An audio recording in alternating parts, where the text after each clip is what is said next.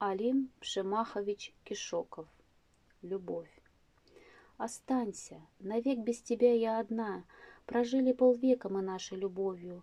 Старик умирал, и старуха-жена прильнула, рыдая к его изголовью.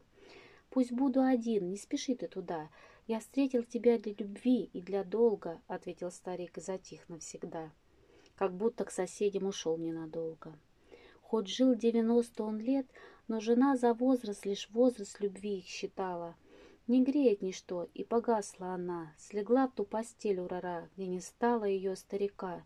Знать такая судьба, казалось, в постели тепло есть былого, что птицы поют и увозит орба невесту ее из аула родного. А внуки шептались, хотя и крепка, но сколько досталось ей горя и муки. И хворь забирала ее, и тоска. В больницу старуху отправили внуки. Но в сердце любовь, и во сне потому являлся старик к ней, к себе призывая. Спешила она на свидание к нему, как будто невеста его молодая, как будто в другое село урара уехала, выпорхнув птицу вдали. Нашла у нее под подушкой сестра лекарства, которыми жизнь ей спасали.